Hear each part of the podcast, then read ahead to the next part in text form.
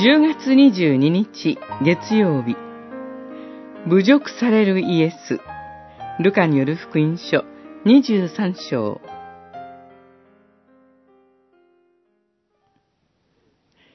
祭司長たちと立法学者たちはそこにいてイエスを激しく訴えた。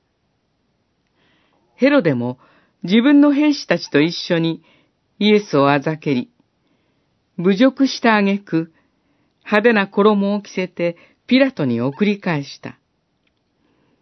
二十三章、十節、十一節。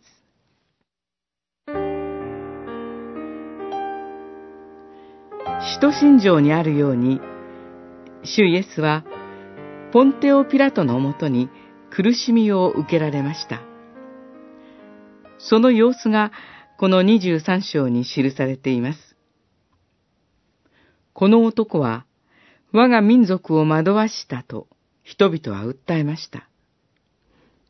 けれども、ピラトの反応は、私はこの男に何の罪も見出せないというものでした。そのピラトの思いは続く場面でも同じでした。ピラトは自らの責任で取り調べた結果、繰り返し、主イエスのことを無罪と認めざるを得ませんでした。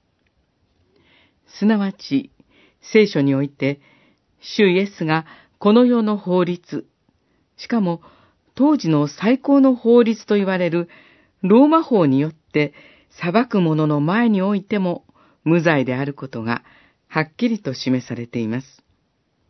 聖書は、主イエスは無罪でありながらも十字架におかかりくださったというのです。